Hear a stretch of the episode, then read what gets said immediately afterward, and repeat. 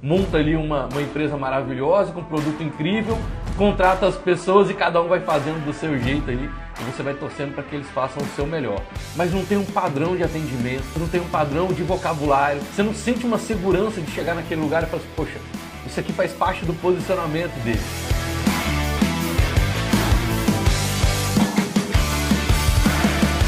Bora turma, muito bem-vindos a mais uma live aqui, mais uma live class na nossa comunidade. Vamos em frente. Que legal poder estar começando mais esse dia aqui com vocês. E hoje nós vamos falar sobre como você pode apresentar o seu trabalho no padrão premium, exatamente. Na comunidade Vamos em Frente, estamos ali com os membros acompanhando nesse, nessa rodada aí, nesse momento a nossa parte sobre abordagem, que é como é que você chega até os seus clientes, como é que você conversa com seus clientes, como é que você se posiciona durante uma abordagem de uma maneira premium. Então, na nossa aula passada, a gente falou bastante sobre o movimento sua base, sobre o mecanismo que a gente utiliza para poder abordar aqueles clientes que a gente até tem um contato, mas que eles ainda não tiveram uma primeira experiência de compra com a gente, como é que a gente se aproxima dessas pessoas para poder criar relações de negócios com elas. Ensinei ali para vocês na aula os princípios e os mecanismos e trouxe junto com a, com a turma da comunidade o exato exercício para a gente botar realmente em prática. Inclusive, daqui a pouco, às 9 horas, a gente abre um Zoom lá com a turma da comunidade para poder saber como é que está o andamento dessas tarefas aí, como é que está o andamento dessas abordagens, na minha opinião, é o melhor mecanismo de abordagem que existe. Por quê? Porque quando a gente fala sobre abordar a sua base no padrão premium, a gente está falando sobre você levar aquilo que você tem de melhor para poder oferecer para o seu mercado, com altíssimas chances de fechar o um negócio sem a menor chance de você receber um não. Imagina você poder levar o seu conteúdo para as pessoas, levar o que você tem de melhor para as pessoas que estão perto de você, que você quer atender, sem a chance delas dizerem não para você. Esse foi o mecanismo que a gente ensinou na nossa live passada aqui, lá com o pessoal da comunidade, a gente trouxe esse exercício passo a passo.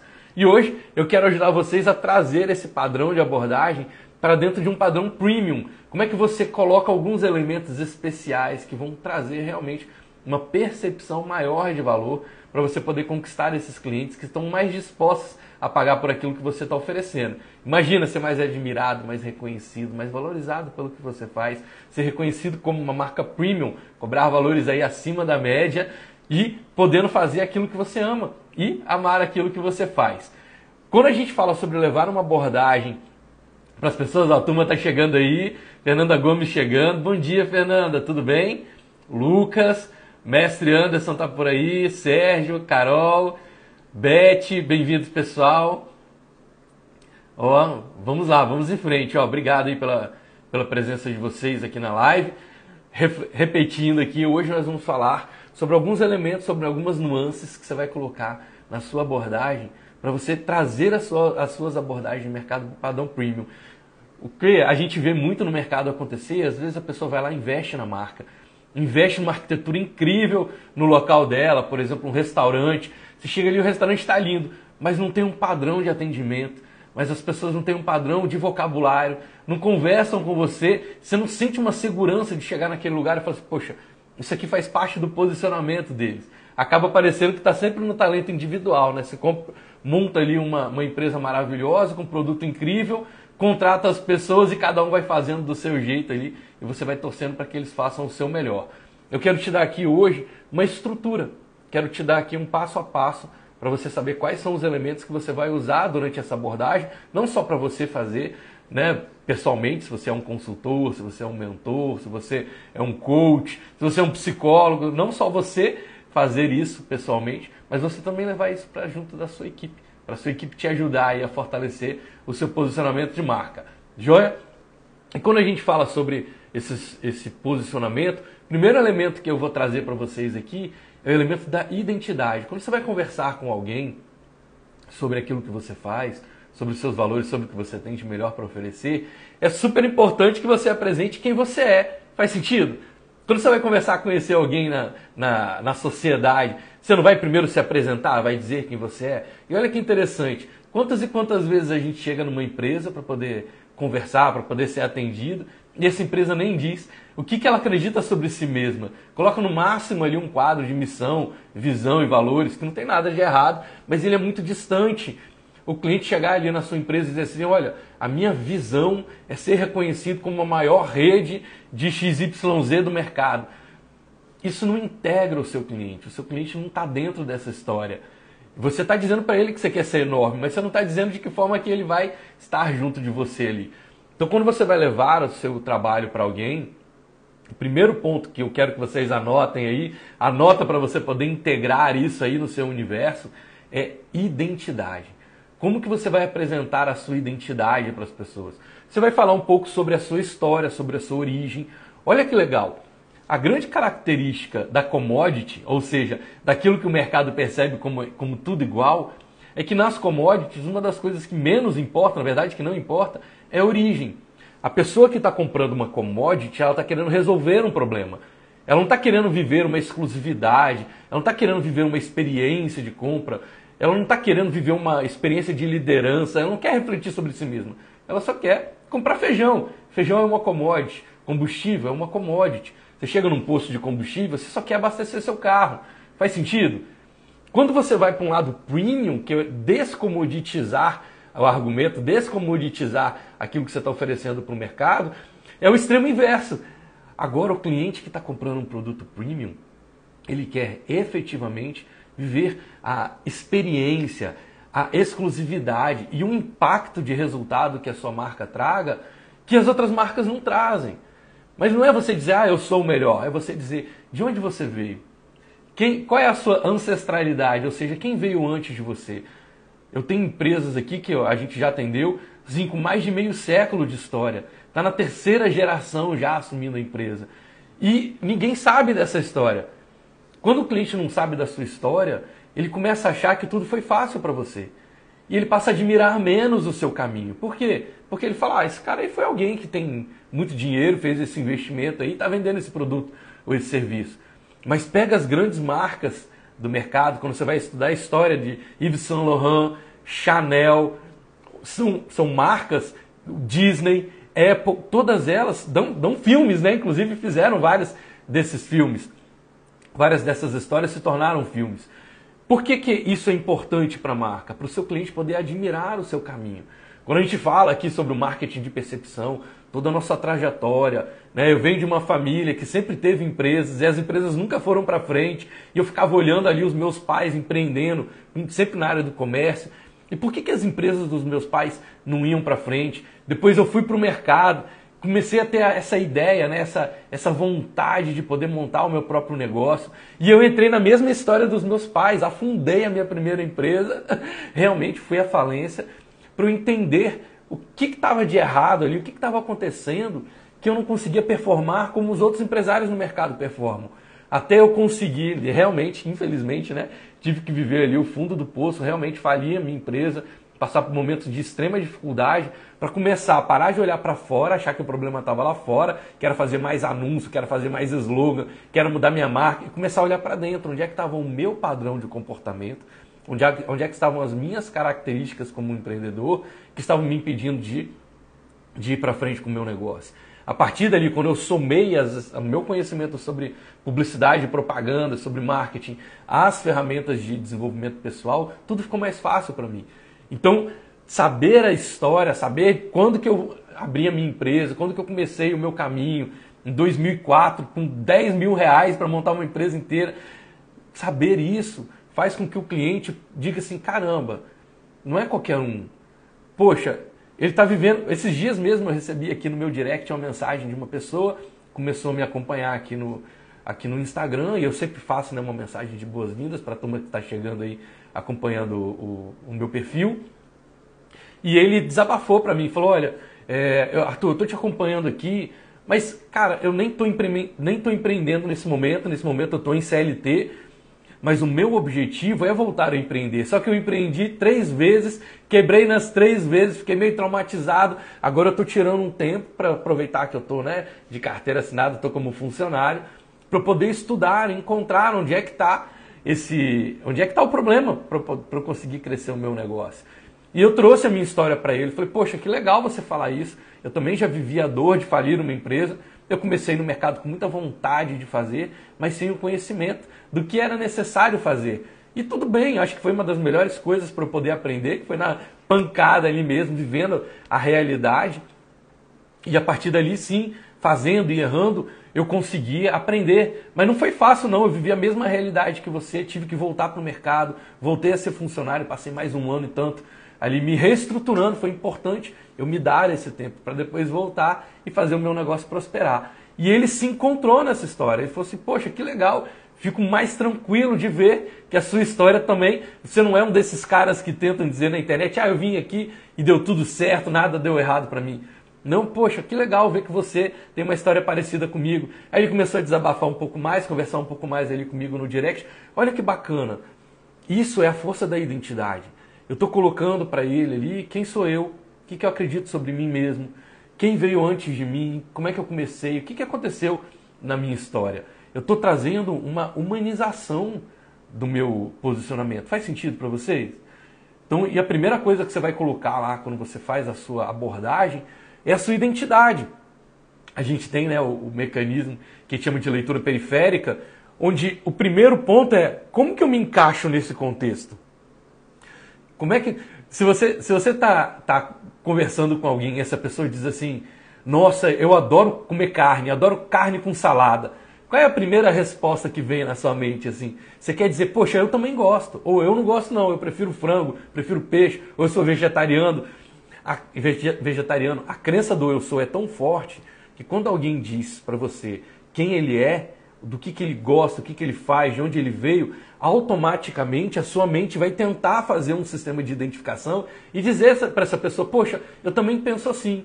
Poxa, eu também acredito nisso. Ou vai dizer o inverso também. Ah, a minha história foi diferente. Mas o cliente tende a contar, a abrir a história dele para você se você abre a sua história para ele. Faz sentido? Então, o primeiro item que eu quero que você fique sempre atento na hora de levar o seu posicionamento para o mercado é sobre identidade, falar sobre a sua história, sobre a sua origem, de onde você veio, sobre as suas crenças de identidade, sempre colocando ele como adjetivo, né? Você coloca o que você acredita sobre si mesmo. Eu fui esses dias, agora, recentemente, fiz uma viagem a Teresópolis e lá tem uma vila, né? Chama, vila, é, chama Viva Itália. Então é uma vila ali que tem algumas, algumas empresas e dentro dessa vila tem um, uma cantina chamada Evero. Nessa cantina eles já colocam de cara, eles já colocam o que, que eles acreditam sobre si mesmos.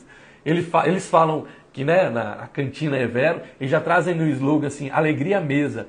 Aqui, olha que bacana isso, gente, a identidade. Eles já abrem dizendo assim, aqui nós falamos alto e até as nossas bochechas ficarem rosadas. Olha como é que ele está trazendo a ideia da Itália, essa vivência da identidade do italiano. Ele está colocando diretamente para o público dele. Olha, Aqui nós falamos alto até as nossas bochechas ficarem rosadas, ou seja, esse sangue quente, esse calor, essa alegria do italiano. O slogan deles era alegria à mesa. Olha como é que tem um posicionamento de identidade bem feito. Para você chegar ali e saber. Você não vai chegar num ambiente e falar assim, nossa, mas aqui está uma bagunça porque as pessoas estão falando alto. Ele já se antecipou e falou assim, olha, eu, aqui nós falamos alto até nossas bochechas ficarem rosadas. Eu achei muito legal isso. Porque você já consegue, inclusive, imaginar as pessoas ali. O que, que hoje você pode dizer para o seu cliente sobre si mesmo para trazer a sua identidade para essas pessoas? Olha quando eu comecei a abrir, quando eu abro as lives aqui com vocês, que eu já dou as boas-vindas, eu digo, bora turma, eu já estou trazendo uma identidade. A gente sempre fala, o que, que a gente vai fazer aqui hoje? Quem sou eu? Por que, que eu estou aqui te ajudando? E você? O que, que você tem hoje no seu posicionamento que já deixa claro qual é a sua identidade, que já mostra de onde você veio? Se você está na área clínica, se você está na área da psicologia, se você está na área da psiquiatria, se você está na área do coaching, se você é um advogado, onde é que estão as suas origens? Por que, que você é um advogado? Sabe, o cliente vai contratar você até onde ele, ele você está deixando claro para o seu cliente que você ama aquilo que você faz, que você é desse jeito, que tipo de advogado é você.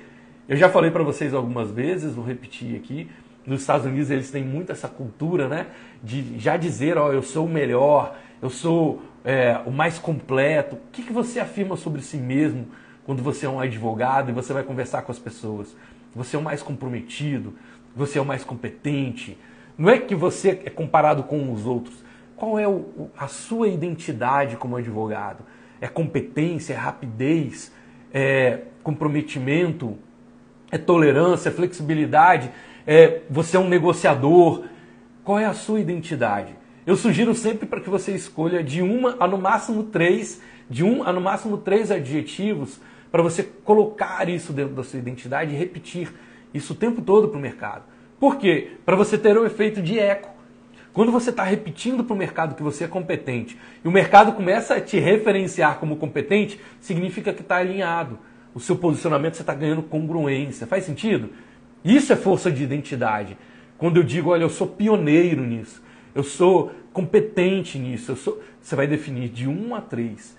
E agora, quando as pessoas forem reconhecer você como profissional, como um psicólogo, por exemplo, olha, eu sou flexível, eu sou versátil, eu sou intelectual. Qual é o adjetivo que você coloca na sua, na sua marca para expressar a sua identidade? Que crença você tem sobre si mesmo que você quer que o mercado te reconheça por esse adjetivo? Escreve aqui para mim qual é o adjetivo que você leva junto da sua marca para fortalecer a sua identidade junto do seu mercado. Você é o mais competente, você é o mais ágil, você é o mais sofisticado, você é o mais elegante, você é o mais comprometido, você é o mais flexível. Qual é o adjetivo que você traz hoje junto com a sua marca? A gente fala aqui sobre premium. Eu estou o tempo todo dizendo para vocês sobre posicionamento premium. Você quer realmente uma mentoria que te ajude a posicionar a sua marca como premium? Por quê? Porque eu acredito que eu sou premium, que a minha forma de levar o conteúdo, a minha forma de mentorar, a minha forma de agir, de me comportar no mercado, é uma forma premium. O que, que significa premium? Premium não é sobre cobrar caro. Premium é sobre você aprender a se dar valor. E aprender a dar valor ao que eu faço foi tão desgastante, tão doloroso para mim no início, que quando eu consegui superar isso, eu coloquei isso como uma missão de vida. Para hoje ensinar outras pessoas, dar recursos para as outras pessoas a poderem negociar o seu valor com o mercado porque o mercado não vai te dar aquilo que você acha que você merece. Ele vai dar aquilo que você tem capacidade de negociar. E quando você negocia de uma forma premium, você conquista os clientes que querem pagar acima da média.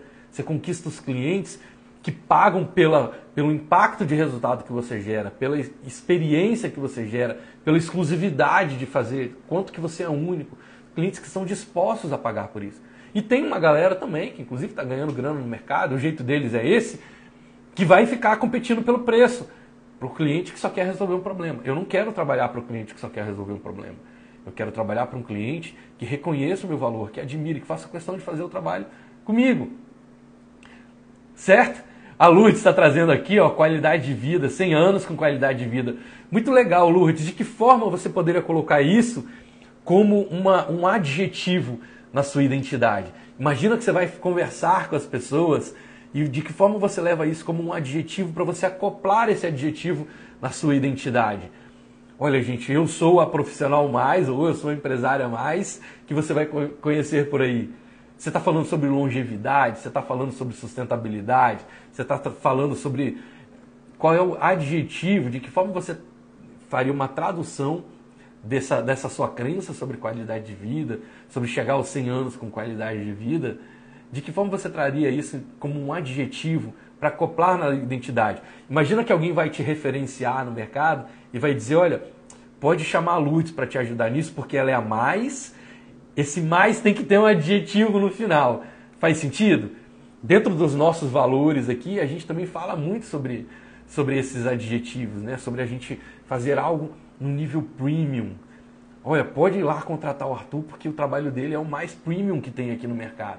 Isso é legal, isso é positivo para a gente. É a forma, inclusive, como tem vindo os clientes para a gente, porque a gente fortalece muito esse posicionamento. O Roger está tá trazendo aqui para a gente, ó, profissional sério. O Roger vai te ajudar a aprender. É isso que os meus clientes dizem quando indicam minhas aulas. Perfeito. Olha, sério. Então ele está trazendo, ó, o Roger, parabéns, Roger. Está trazendo. Você quer um profissional sério para poder te acompanhar? Agora você vai trazer isso para a identidade. Olha que legal. Quando você está colocando o seu posicionamento de identidade com adjetivo, não importa se tem outros profissionais sérios no mercado, não é isso que a gente está dizendo.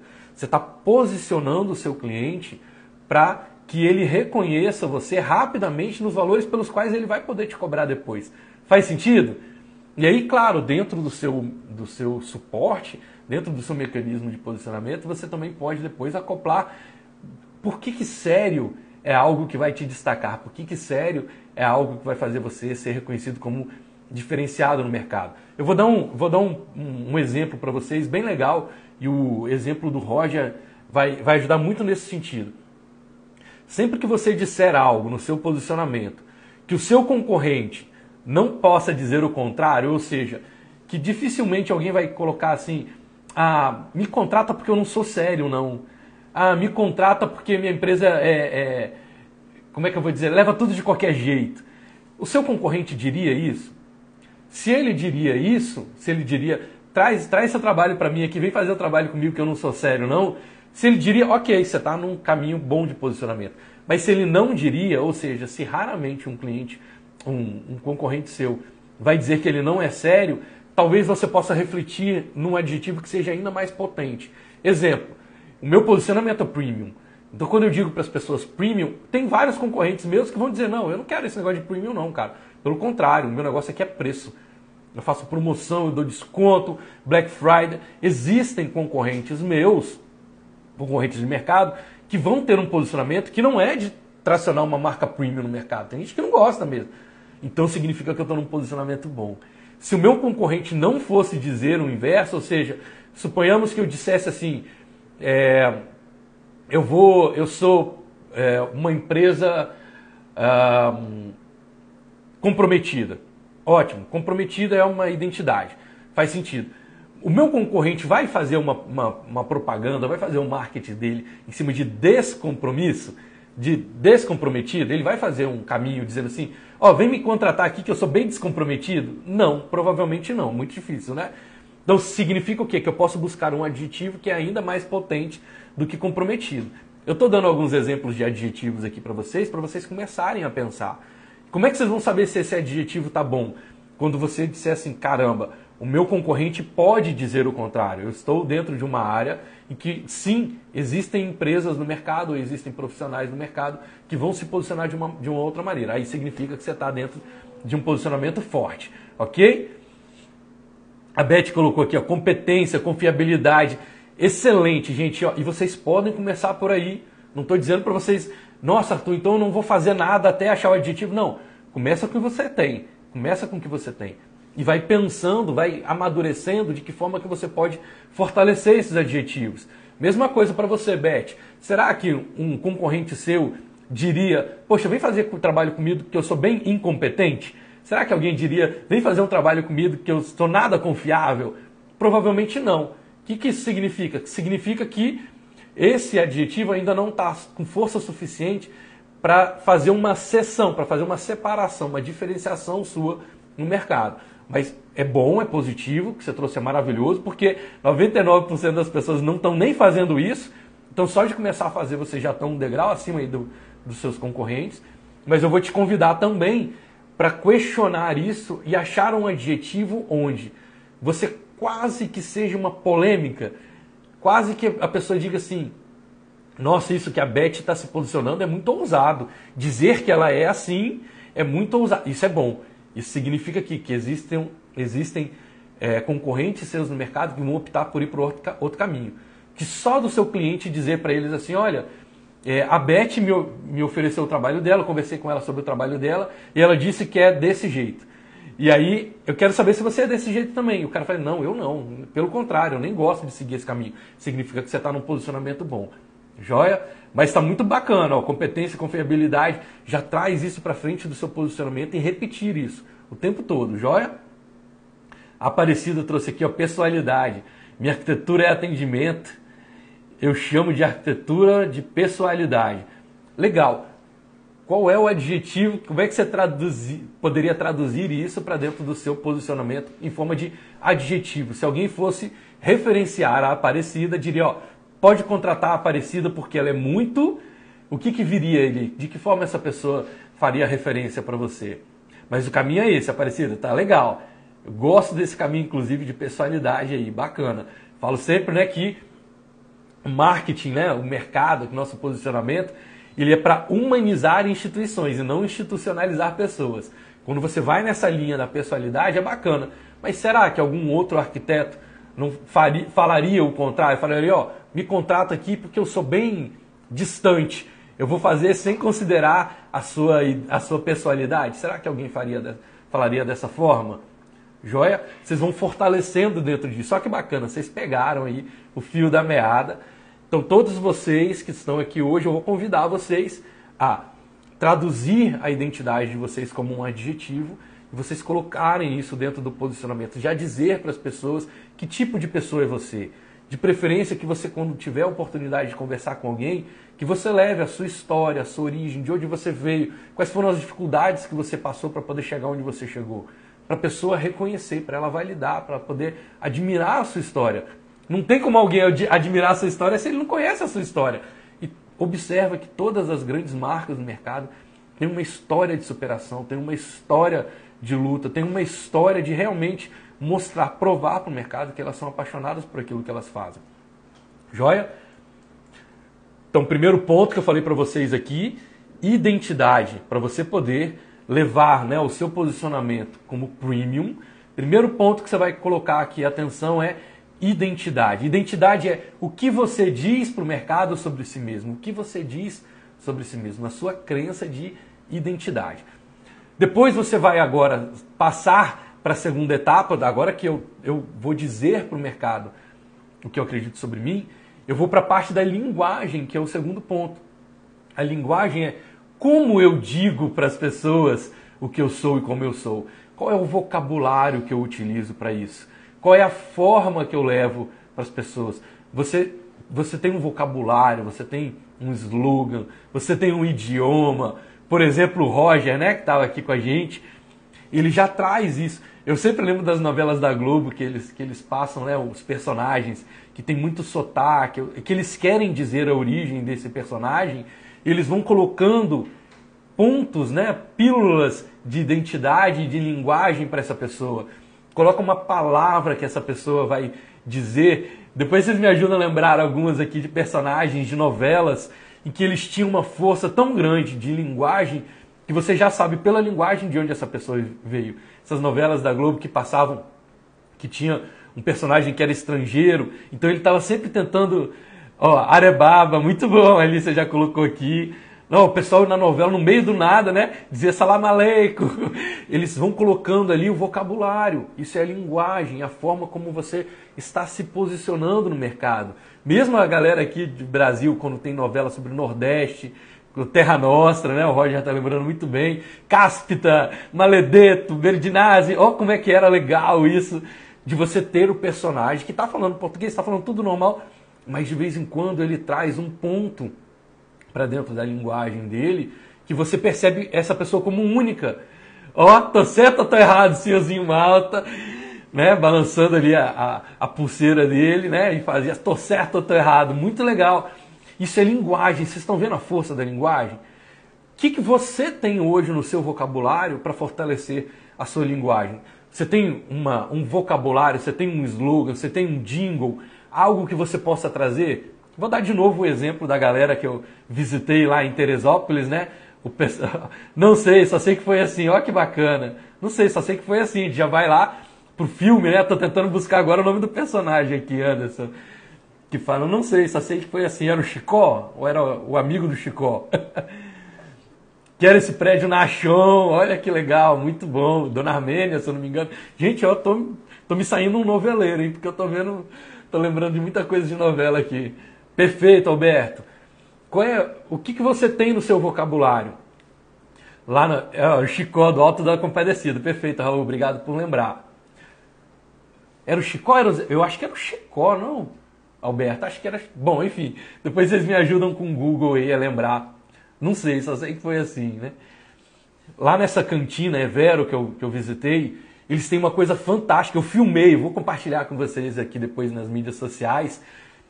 Eles, olha que legal, eles são tão italianos lá na forma de fazer que na hora de cantar os parabéns, a gente estava ali almoçando e de repente tinha uma mesa que tinha uma pessoa fazendo aniversário.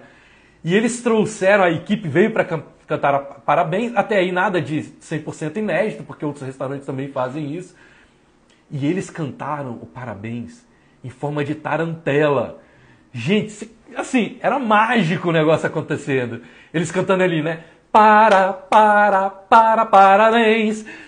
Lindo o negócio acontecendo, sabe? Todo mundo vestido ali com as, com as. E linguagem também tem a ver com isso, né? De que forma as pessoas estão vestidas. É uma linguagem visual. Você está trabalhando a sua imagem, né?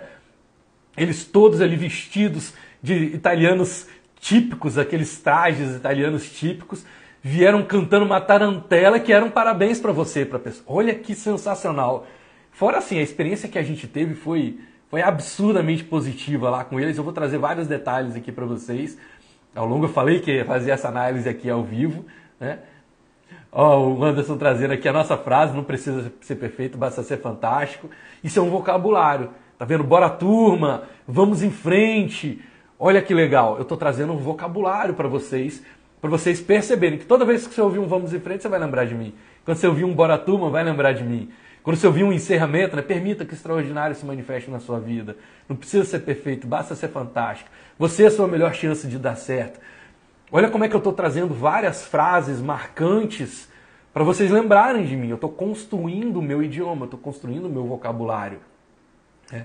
E lá no, no Evero, na cantina Evero, eles trouxeram isso assim, gente, de uma forma tão natural, de uma forma tão típica, tão agradável, que você fala assim: isso é alguém que sabe realmente fazer um posicionamento. E quanto que você investe para poder fazer isso? Nada. Você investe só atenção, seu tempo, seu compromisso de fazer, só atitude. Mas não tem dinheiro envolvido. Quanto é que eu investi para poder fazer o Vamos em Frente virar? Investi meu tempo de passar sete anos repetindo isso toda vez, até com a minha família, quando eu estou ali digitando um WhatsApp eu termino as minhas conversas falando, vamos em frente. Por quê? Porque tá tão natural para mim, faz parte para mim. A Disney, né, não tem engenheiros, eles têm Imagineers. Olha que legal. Você termina uma experiência de compra na Disney, eles vão dizer para você have a magical day. Tem um dia mágico. A magia tá dentro do vocabulário deles. Faz sentido? Quando os personagens trazem, né, na Disney, cada um tem a sua fala, cada um tem seu slogan né? Eu brincava com a minha filha, a gente brinca aqui de vozes de personagens. Não sei se vocês já brincaram. E as vozes dos personagens têm a ver com essa linguagem, é o fortalecimento do posicionamento. Então eu estou ali com minha filha no carro, a gente vai falar sobre vozes do personagem, eu não preciso dizer nada, eu só faço assim para ela. Ela já sabe que é o Pateta. Então a gente vai brincando. Eu só faço a respiração do Darth Vader, ela sabe que eu estou brincando de Darth Vader. Olha que legal isso, a força da linguagem.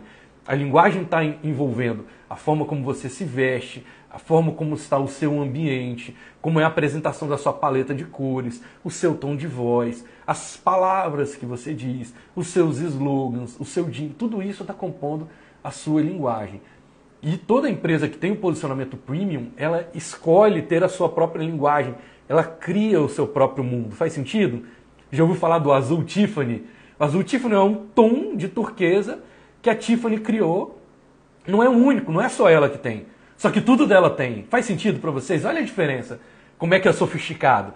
Não é que só ela tem aquele azul, mas tudo dela tem aquele azul. Aí as pessoas falam, pô, faz sentido. Olha que legal, eu já identifico a empresa pela cor. Basta botar duas bolinhas que você sabe que é a orelha do Mickey. Isso é linguagem. Ele está utilizando um elemento icônico para poder compor essa idade, essa, essa identidade. Faz sentido? a Alissa botou aqui, como é a respiração do Darth Vader? Faz aí pra gente ver. A Alissa quer me ver hoje pagar mico aqui, né? Mas só da gente fazer assim, ó. Pronto. Você já sabe que tem o Darth Vader na parada. Isso é legal, gente, porque as pessoas vão começando a reconhecer você pelos seus elementos icônicos. E a gente falou bastante, a gente passou um mês inteiro só falando sobre elementos icônicos aqui na, na comunidade. Você vai, ó, o vermelho Ferrari, o Alberto está lembrando muito bem aqui. Perfeito, gente, ó. Então, vocês já pegaram ali, vocês já pegaram ali o fio da meada. Primeiro elemento que eu falei para vocês, identidade. Que crença você tem sobre si mesmo, como é que você leva isso para o mundo? Eu dei a sugestão para vocês de fazer isso sempre em forma de adjetivo. Qual é o adjetivo que você pode usar sobre si mesmo? Imagina que alguém vai te referenciar e iria te referenciar. Ó, pode contratar o Arthur, que ele é muito que ele é o mais premium, as pessoas já sabem como reconhecer. O segundo item que eu trouxe para vocês foi sobre linguagem. Aí é de que forma eu levo isso para essas pessoas? Através da cor, através do ambiente, através do meu tom de voz, através é, da, da, do meu vocabulário. Vocabulário é muito simples de vocês desenvolverem, gente. Isso é fácil de fazer. E a partir do momento que você sustenta isso, as pessoas começam a te reconhecer. Por isso, lembra, muita gente vai lembrar aqui de slogans do tipo Tostines vende mais porque é fresquinho ou é fresquinho porque vende mais? Olha que legal, ele criou um universo, um vocabulário para isso. Faz sentido? Quando a gente fala mil e uma utilidade, de quem que você vai lembrar? Você vai lembrar da marca que utilizava isso, do Bombril, que é a marca que utilizava isso como um slogan. Mas isso você não faz um dia, isso você traz como vocabulário. Você tem que repetir isso, a força da repetição. Joia? Dito isso, a gente vai para o terceiro ponto, que é o público. A definição do. Agora que você já sabe o que, que você acredita sobre você, para você dizer isso para as pessoas, agora que você já sabe de que forma você vai levar isso para as pessoas, agora você vai escolher para que tipo de pessoa você vai levar. Você tem que deixar claro para o mercado para quem você oferece e para quem você não oferece.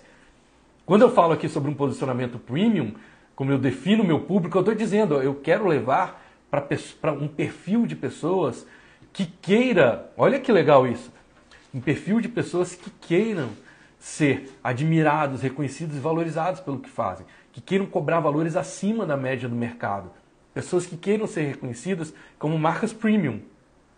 E eu tenho perfeita clareza de que nem todo mundo quer isso. Eu tenho perfeita clareza de que nem todo mundo vai gostar daquilo que eu estou oferecendo, está tudo bem. Mas as pessoas que gostam, as pessoas que se conectam, elas vêm com tudo. Por quê? Porque eu estou criando a minha galera, estou criando, criando a minha, o meu público. Faz sentido? Então escreve aí, número 3, público.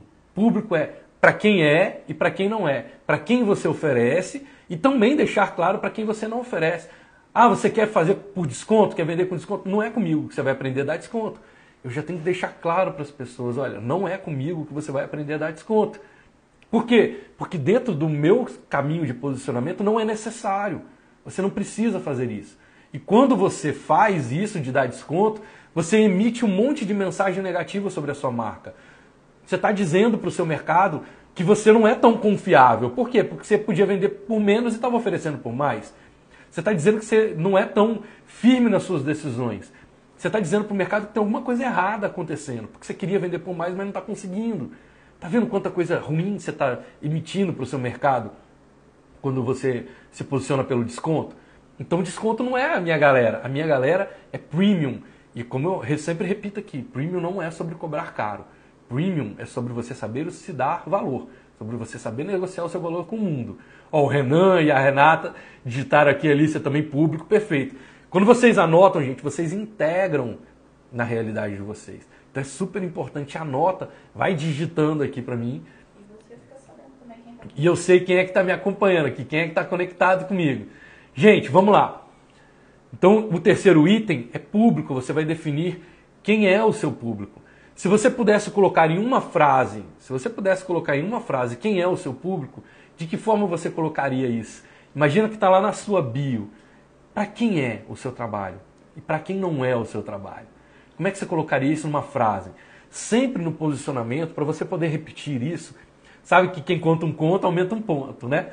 Então, para você conseguir dominar e repetir isso de maneira suficiente para o mercado consolidar isso para você, é melhor você sempre sintetizar as suas ideias, você exercitar o poder da síntese. Então, imagina que você vai colocar numa frase: para quem é o seu trabalho. Digita aqui para mim, para quem é o seu trabalho? Qual é o público que você está buscando atender?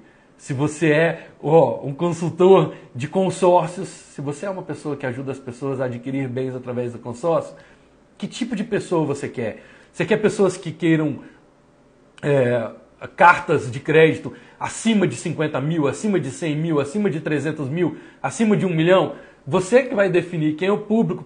Se você não diz se você não fala que tipo de pessoa você tem especialidade de atender, quem é o seu público efetivo, começa a vir gente de tudo quanto é tipo, aí você tem que ficar perdendo tempo com pessoas que não vão te dar resultado.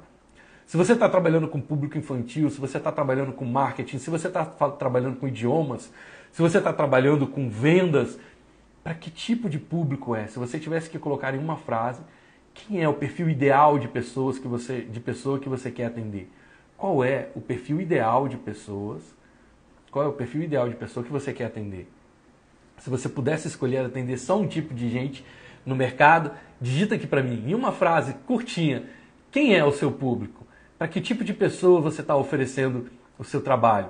Você está oferecendo vendas para que tipo de equipes?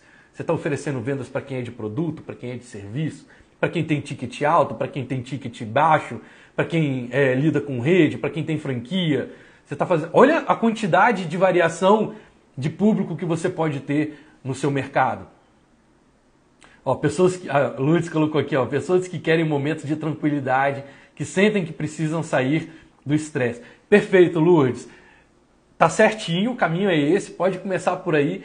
Eu sempre vou convidar vocês a botar uma potência para você dividir um, de forma mais específica quem é essa pessoa. Quem é essa pessoa que está querendo um momento de tranquilidade? Quando eu estou falando de público, eu vou dizer, por exemplo, o meu espaço ele é direcionado para famílias. Não, meu espaço é direcionado para casais, meu espaço é direcionado para jovens, meu meu espaço é direcionado para pessoas acima de 30 anos, acima de 40 anos. Meu espaço é direcionado para pessoas que amam estar na natureza. Meu espaço, porque quem gosta de coisa urbana não vai. Faz sentido? Eu tenho uma tia que ela falava assim: "Nossa, natureza é demais para mim".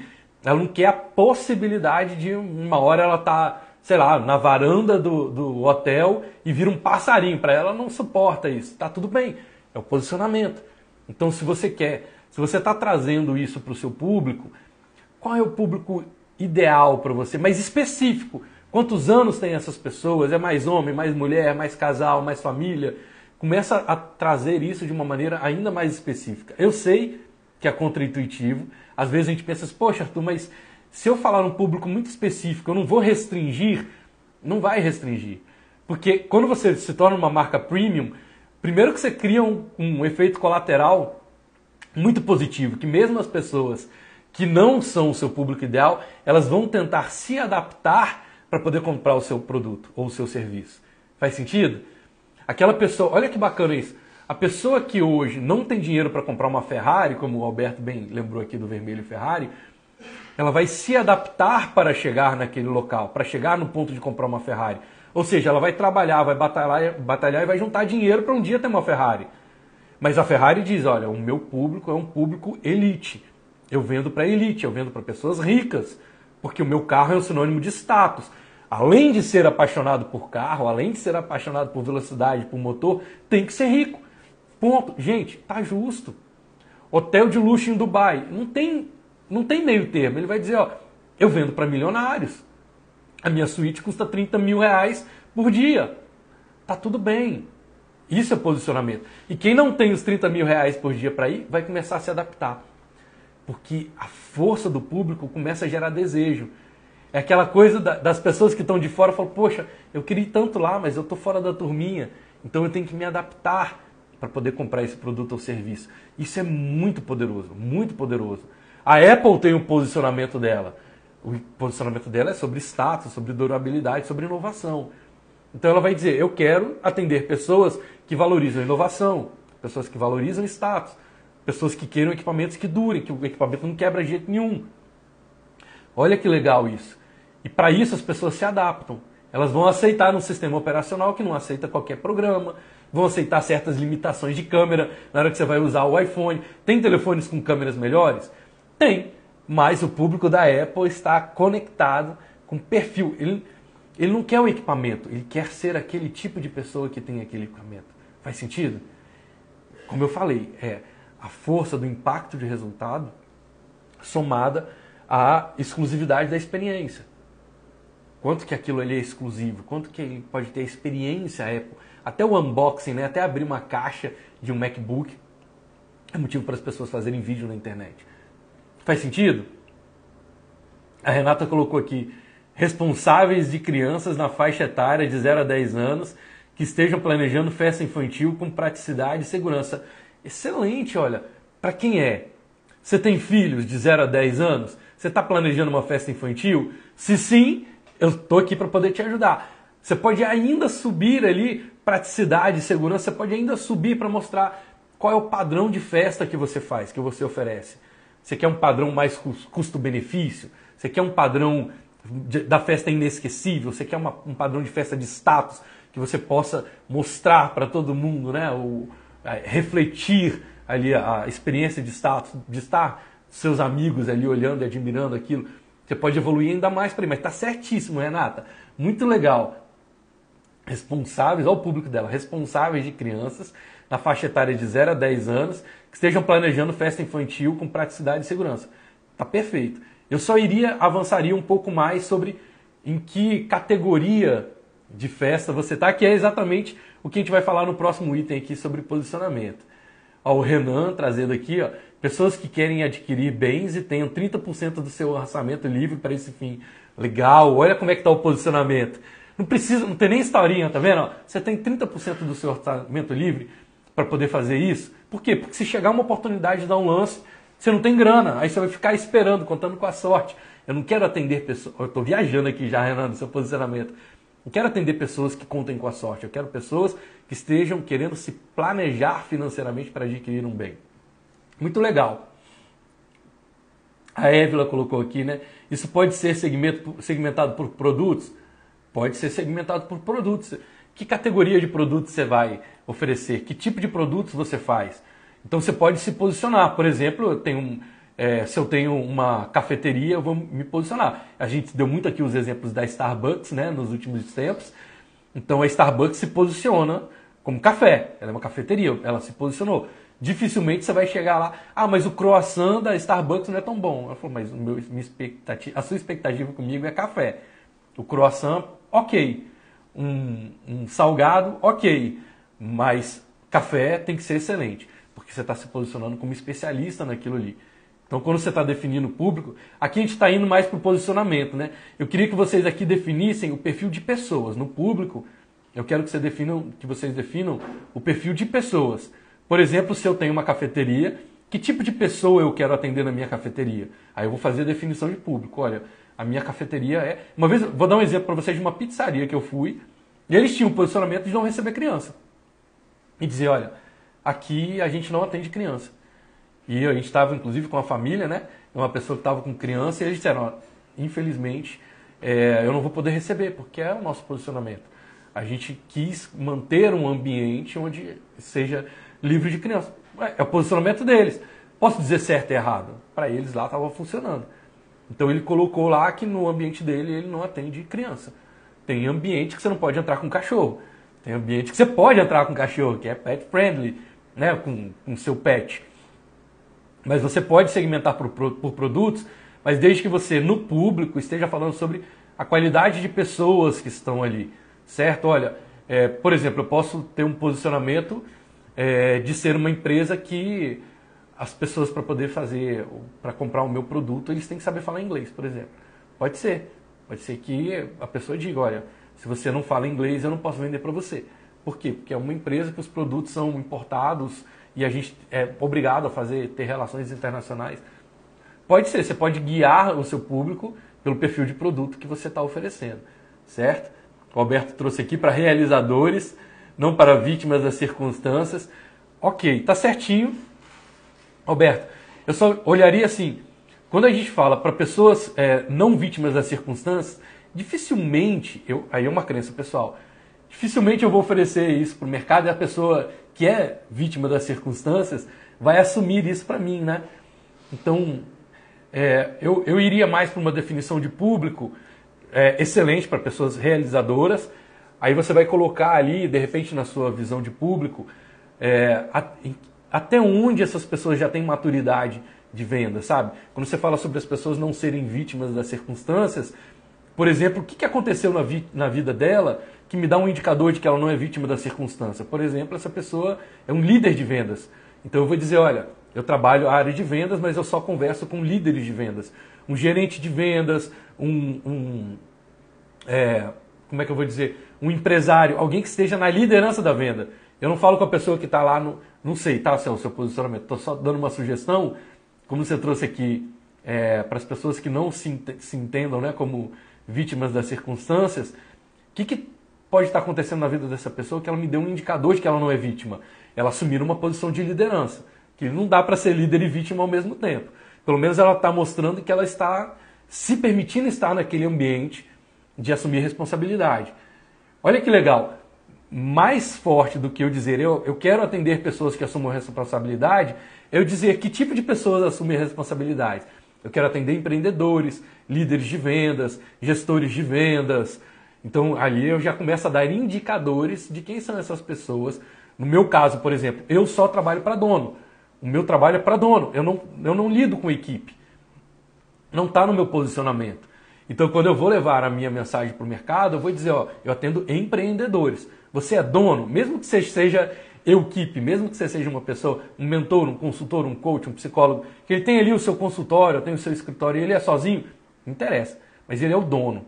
Se ele não for o dono, eu não consigo. Não é, não é do meu posicionamento. Eu vou dizer para essa pessoa, como é que a gente faz para falar com o seu chefe? Como é que a gente faz para conversar com o dono? Faz sentido? Porque ser dono, para mim, é um indicador fortíssimo de que essa pessoa está buscando assumir responsabilidade. E um nível de responsabilidade que enxerga o mundo por um ângulo diferente dos funcionários. Não tem certo e errado. Foi público que eu decidi atender. Então hoje, seja no Velox, seja na comunidade Vamos em Frente, seja nas minhas mentorias individuais, em todos eles, a pessoa que vai fazer o trabalho com a gente, ele tem que estar como dono do seu negócio. Então esse é o meu posicionamento. Meu posicionamento. Estou te dando isso como um exemplo, certo? Chocólatras como eu, Anderson botou aqui, ó. Você foca a comunicação com o seu nicho. Você foca a comunicação com o seu nicho. Perfeito. E o nicho, diferente da identidade, não pode ser um adjetivo, porque senão ele fica muito subjetivo. Não é? Ah, chocólatras, mas que indicador? O que está acontecendo na vida dessa pessoa que me dá um indicador de que ela seja um chocólatra, por exemplo? O que, que essa pessoa está buscando? Ah, eu estou buscando é, consumir é, chocolates acima de X reais. Um chocólatra, ele é tão apaixonado que ele consome acima de X reais. Uma pessoa que tem um perfil de renda tal. Então, pode ser. Então, você vai começando a trazer indicadores para saber se essa pessoa está dentro do seu público ou não. Certo? A Renata colocou. Obrigado pelas dicas, vou avançar. Legal, Renata. A Alicia colocou aqui: algumas empresas criam marcas diferentes para poder oferecer produtos de outros, de outros posicionamentos. Aí agora eu não entendi. Ah, perfeito, claro. A gente tem o exemplo aí da Copenhagen, né, que criou, se eu não me engano, a Brasil Cacau, e ela cria uma marca diferente para poder atender um público de perfil de consumo diferente. Muito bem lembrado, Elícia várias marcas no mercado, tem a linha, uma linha premium e tem uma linha de combate. Isso é normal de acontecer. Marca principalmente marcas na área de alimentos, eles têm os alimentos que são linha premium, tem os alimentos que são mais linha de combate. Muito bem lembrado. Dá sim. E aí você. A questão é você é, posicionar que tipo de cliente que você está atendendo. Joia? Depois a gente vai para o quarto ponto, que é o posicionamento em si. No quarto ponto, aí Évila vai entrar em que categoria você está. Quando você bota a categoria, é sobre a sua especialização. Ali, Anderson, vai entrar exatamente onde a gente fala sobre o nicho. O nicho é a junção da sua categoria com o perfil de público que você quer atender. Joia? Vou dar um exemplo para vocês. Eu posso estar na área de sorvete, me posicionar como sorveteria, mas eu também posso me posicionar como gelateria. Então, gelato é uma categoria diferente. Sorvete é uma categoria diferente. Eu posso ser uma chocolateria, eu posso ser uma cafeteria. E são pode ser que eu venda chocolate na cafeteria, pode ser que eu venda café na chocolateria. Mas olha a categoria para onde eu estou levando. Eu estou dizendo o que de melhor você pode esperar de mim quando eu estou entrando em categoria.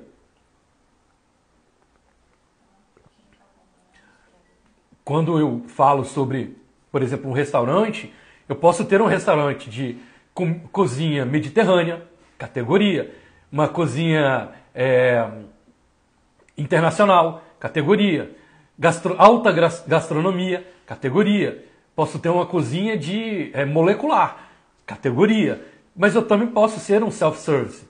Eu também posso ter uma comida casual, categoria. Faz sentido?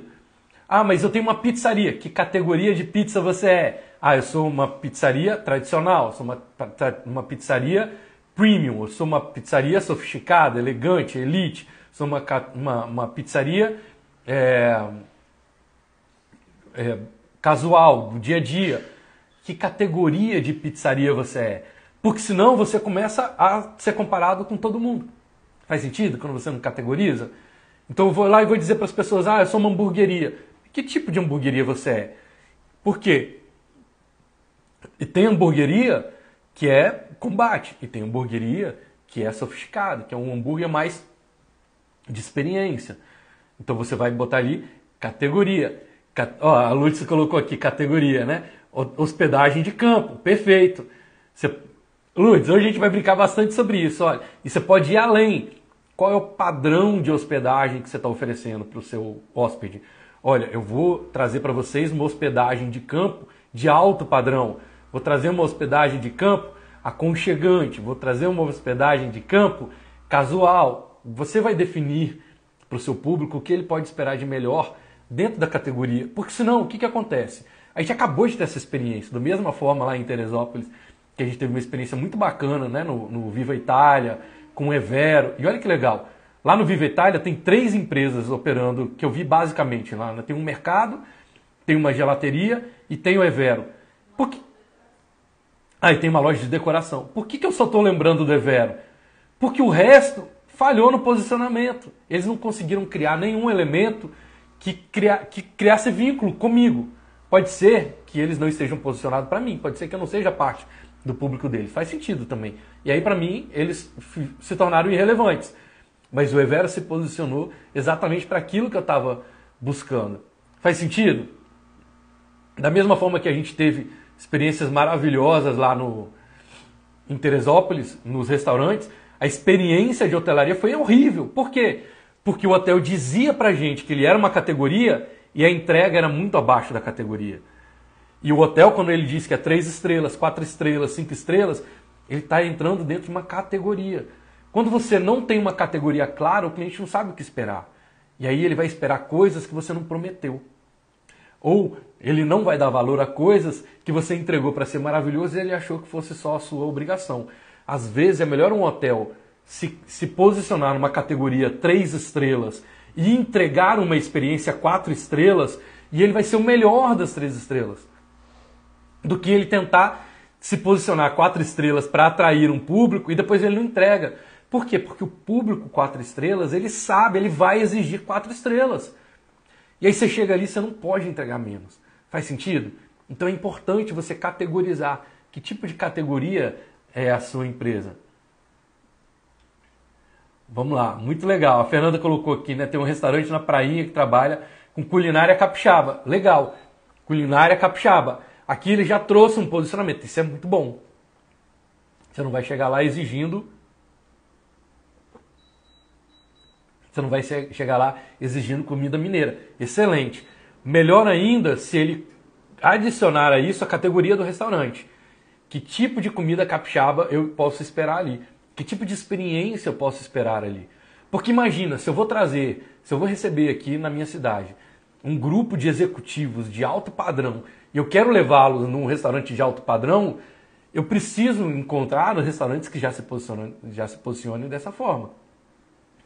Mas se eu quero receber a minha família numa coisa informal, está voltando da praia e eu quero ir num restaurante, agora você imagina se eu vou num restaurante ultra sofisticado saindo da praia de chinelo, toalha no ombro. E eu não sei, porque esse restaurante não se categorizou. Quando eu chego lá, o cara fala assim: você não pode entrar de chinelo aqui, cara. Que foi o caso desse, da pizzaria em que eu fui que não recebia criança. O problema não foi ele não receber criança, o problema foi ele não trabalhar isso corretamente no posicionamento. Então, como você não sabe que isso faz parte do posicionamento, você leva uma criança, chega lá e não consegue entrar. Faz sentido? Mas, ó, Fernanda, muito bom o seu exemplo. Já é uma categoria, ele está categorizando, ó. Que tipo de comida eu faço? Capixaba. Né? Ah, vamos lá, o pessoal colocou aqui, ó, surpreender o cliente é outro nível, se antecipar. Perfeito. É um entregar mais do que o combinado. Só que para você entregar mais do que o combinado, você tem que ter combinado. E a categoria é um combinado. Você fala, eu vou te entregar três estrelas. Aí o cara vai, faz a compra do hotel. Quando ele chega, ele tem uma experiência. Nossa, mas eu vi coisas aqui que eu só vejo em categoria quatro estrelas. Carros também não fazem muito isso, né? Qual é a categoria do carro que você quer comprar? Olha, esse carro aqui é SUV, esse carro aqui é um hatch, esse carro aqui é um SUV de alto padrão, esse aqui é um SUV de entrada. Eles não fazem isso no mercado? Quando você vai encontrar, olha o caminho que a Caoa Cherry está fazendo nesse momento. Eles estão se posicionando como um veículo de entrada que te entrega uma experiência de categoria acima. Olha que legal isso. Ele está dizendo: eu sei quem eu sou, eu sei que eu sou um carro de entrada, eu sei que eu estou fazendo uma reentrada no mercado, mas eu estou disposto neste momento a te entregar uma experiência. Você vai pagar valor de carro de entrada e receber uma, é, uma experiência de um carro de uma categoria acima. Eu não sei se eles estão entregando porque eu não sou cliente da Sherry, mas o posicionamento deles é você vai pagar o valor de um carro de entrada e viver o valor de um carro que você pagaria só numa categoria acima. Isso é categoria, eles estão se posicionando.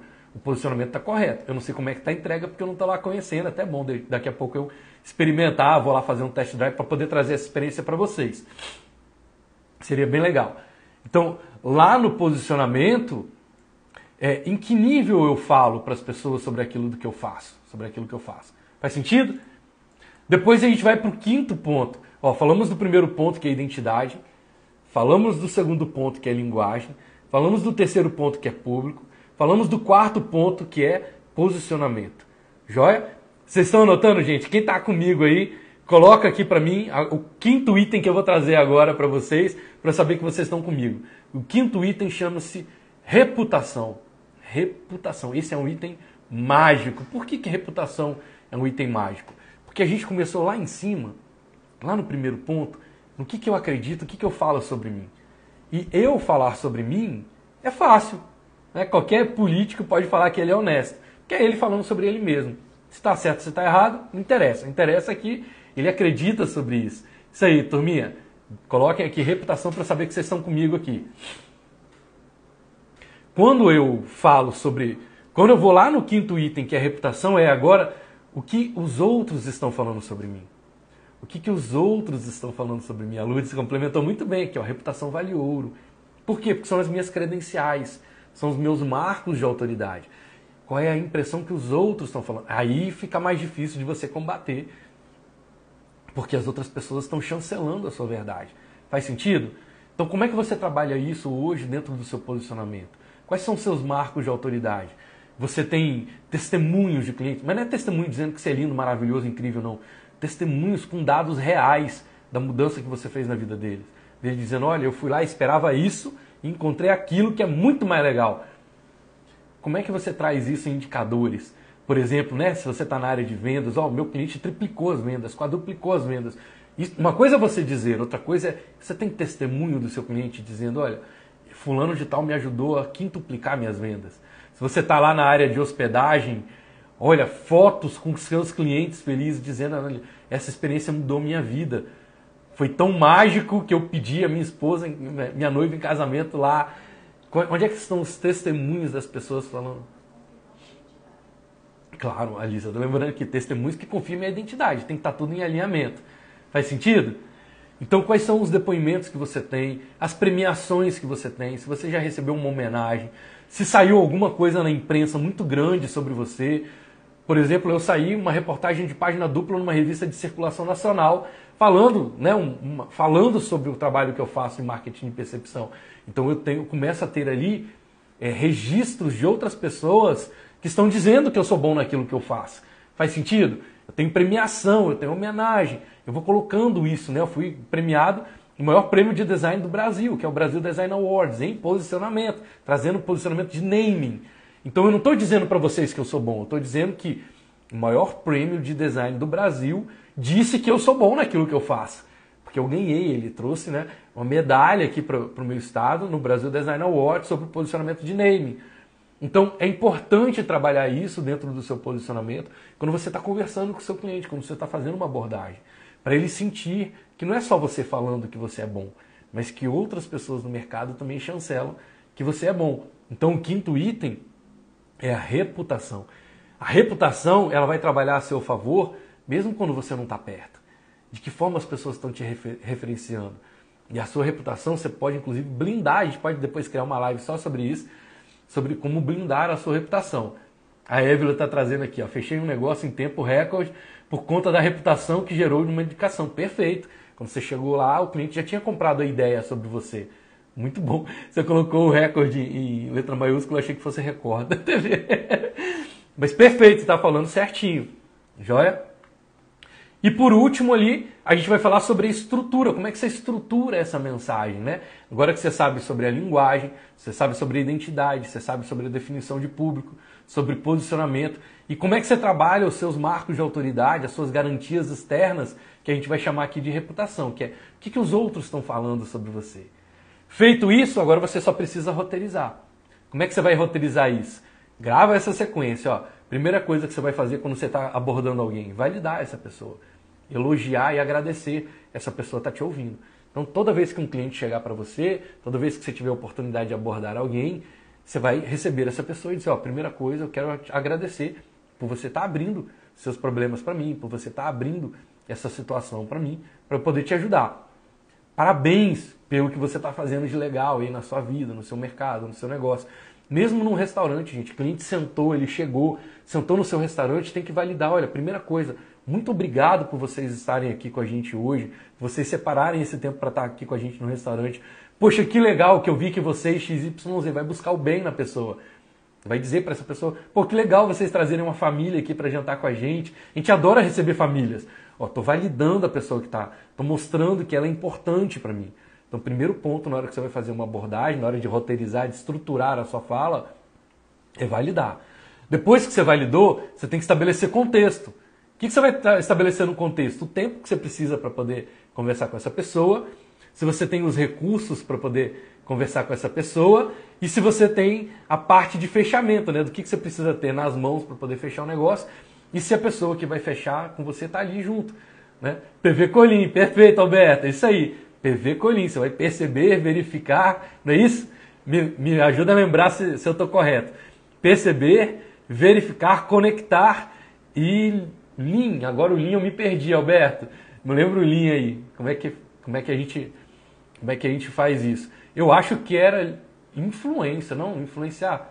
Mas me, não, me lembra aí o, o que eu não lembro agora.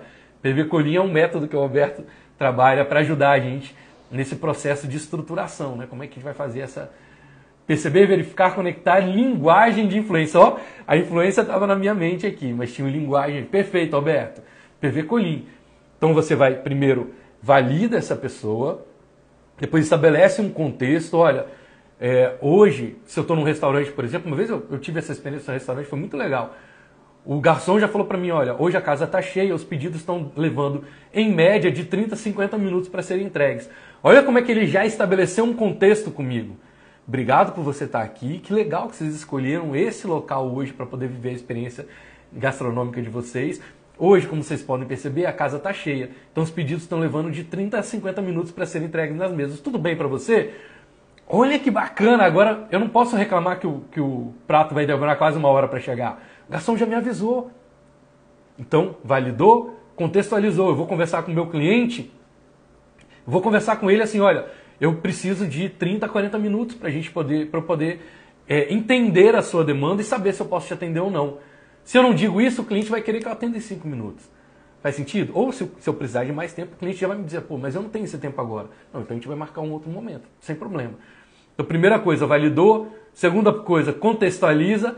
Terceiro ponto, qualifica esse cliente. E aí a galera da comunidade tem um mecanismo de qualificação, mas você tem que checar lá, você já não fez o posicionamento? Checar se essa pessoa está dentro do seu público. Faz sentido? Então eu vou lá, eu vou dar de novo o exemplo do restaurante. Recebi o meu cliente, olha, obrigado por vocês estarem aqui, que legal que vocês trouxeram a família, a gente adora receber famílias. Como você pode receber, a casa hoje está cheia, os pedidos estão levando em média de 30 a 50 minutos para serem entregues nas mesas.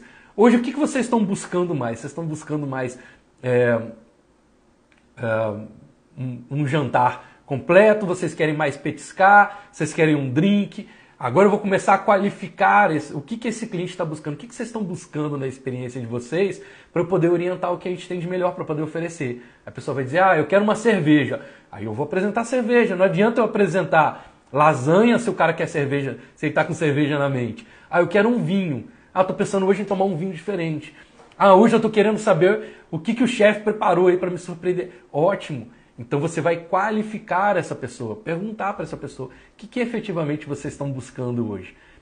Essa pessoa vai me dizer e ali eu vou entregar para ela algo dentro daquilo que ela tá já me falou, ela já me eu não precisei adivinhar, nem falei o cardápio inteiro.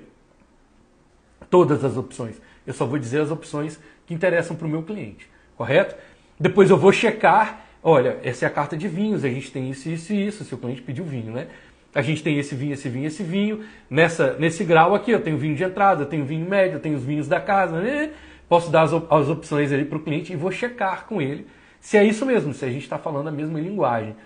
é isso mesmo que o senhor está buscando? O senhor está buscando mais aqui ou mais ali? Ou seja, o senhor está buscando um vinho mais na faixa de 150 a 200 ou o senhor está buscando um vinho mais na, na faixa de 400, 500 reais? Olha que legal. Você está buscando um vinho chileno você está buscando um vinho, sei lá, francês? Eu vou buscar, eu vou checar com o meu cliente para eu poder oferecer exatamente aquilo que ele está precisando, aquilo que ele está em mente. Faz sentido? Então, primeiro eu valido, depois eu estabeleço o contexto, depois eu qualifico, depois eu checo, eu tenho que checar se realmente a pessoa me fez um pedido. Gente, quantas pessoas já viveram isso em restaurante, né? Você faz o pedido, o garçom anota, não checa com você e vai embora. Quando vem o pedido, vem errado. Então, se o cliente te pediu, então, deixa eu ver se eu entendi. Vamos supor, vamos mudar um pouco de, de, de ambiente aqui, eu vou lá para os advogados. Suponhamos que eu estou atendendo um cliente, eu sou um advogado. Então, depois eu vou checar com o cliente, vou dizer para ele, então deixa eu ver se eu entendi corretamente. A sua situação é essa, vamos dizer um, um advogado de família a sua situação é essa, você está com a sua família nessa condição, a sua grande dificuldade é essa que você está buscando resolver desse jeito. Quando eu te ofereço que eu posso te ajudar assim, assim, assim, você escolhe o caminho de X, Y, Z, você escolhe o caminho Y, a gente vai ter essa e essa, esse e esse, esse recurso envolvido. É isso mesmo que o senhor está buscando? É isso mesmo que você está buscando? Aí o cliente vai dizer, é. Ok, formaliza isso, faz a sugestão. Então, qual é a sugestão? É dizer, ó, para isso o investimento é tantos reais, a gente vai precisar de X dias para poder executar isso. E vai para o fechamento. Certo? Você nem pergunta se o cliente quer, não. Você já vai conduzindo. Você está liderando a sua venda, você está liderando a sua abordagem. Então, validar, contextualizar, qualificar, checar, sugerir e depois você vai para o fechamento. No fechamento você tem que dar ali é, o preço, qual é o investimento do seu cliente, a condição desse cliente fazer né, o, o, trabalho com você e o prazo, em quanto tempo vocês vão conseguir é, ter o resultado desse trabalho. Joia? Então, validou ali, você está escrevendo aqui, Lícia, se você puder escrever o restante. Validação, contexto, qualificação, checagem, sugestão e fechamento. Então, a partir dali, você tem os seis pontos para saber que você estruturou a sua abordagem. Joia? Feito isso, agora você tem um roteiro completo aí para poder fazer as suas abordagens num padrão premium. O cliente sentir que você está liderando aquela abordagem e que você não está perdido. Nossa, eu não sei o que eu ofereço para essa pessoa. Você não está refém do seu cliente. Quando você, quando o cliente sente que você está refém dele, que você está perdido, ele vai liderar, ele vai dar as regras do jogo. Faz sentido? Você vai estruturar a sua abordagem sempre levando os itens de identidade, de linguagem, de público, de posicionamento, de reputação. Estrutura isso e vai em frente. Lá na comunidade, a gente vai abrir agora às 9 horas um Zoom com a turma lá para a gente poder ajudar vocês aí, tirar as dúvidas sobre as execuções. Se você ainda não está em um dos meus programas, você sabe que você pode entrar aqui para fazer as mentorias comigo, tanto as mentorias individuais, que a gente chama de núcleos, quanto o trabalho da gente da comunidade, que é essas, são essas sequências de mentorias em grupo. Então o link está na minha bio, é só você clicar ou digita vamosemfrente.com.br. Vem com a gente para a gente poder te ajudar na execução. Aqui nas lives eu estou sempre trazendo para vocês, com muito carinho, as leis, os princípios, os mecanismos para vocês poderem colocar isso em prática. Nas mentorias eu vou corrigindo a rota com vocês, vou vendo o que, que vocês estão executando, de que forma que você pode aprimorar, te dar essa rota, me corresponsabilizar junto com você por aquilo que você está fazendo. Joia? Galera, Excelente a participação de vocês hoje. Vocês pegaram o fio da meada de tudo aí, a moral da história de todas as, as ferramentas agora é botar em prática. Não precisa fazer tudo, não precisa ser perfeito, basta ser fantástico. Lembra aqui do exemplo que eu dei para vocês do Evero. Tem coisas para eles melhorarem lá? Claro que tem, sempre tem. Evoluir sempre, né? Esse é o caminho. Mas eu te mostrei alguns itens, fiz uma análise aqui de alguns itens que eles trouxeram no posicionamento deles, que eles não mesmo sem fazer tudo, como que isso foi marcante para mim, como que criou vínculo para mim, como que eu fiquei satisfeito, me surpreendeu a partir do momento que eles têm o posicionamento correto, estão fazendo uma entrega usando esses elementos que eu trouxe para você hoje aqui, que não envolve dinheiro, envolve a sua atitude de ir lá e executar. Se você fizer e estiver junto com a gente na comunidade, eu vou ficar muito feliz de poder te acompanhar aí para você melhorar cada vez mais. Joia? E claro, vocês são sempre muito bem-vindos aqui nas nossas lives. Toda segunda-feira, 7h33 da manhã, estamos juntos aqui. Turminha, muitíssimo obrigado pela presença de vocês. Desejando sempre que as suas escolhas e decisões sejam sempre guiadas pelos seus sonhos e não pelos seus medos. Permitam que o extraordinário se manifeste na vida de vocês. Sonhar grande, praticar o bem, sempre evoluir. Joinha? Beijão para todo mundo, vamos em frente.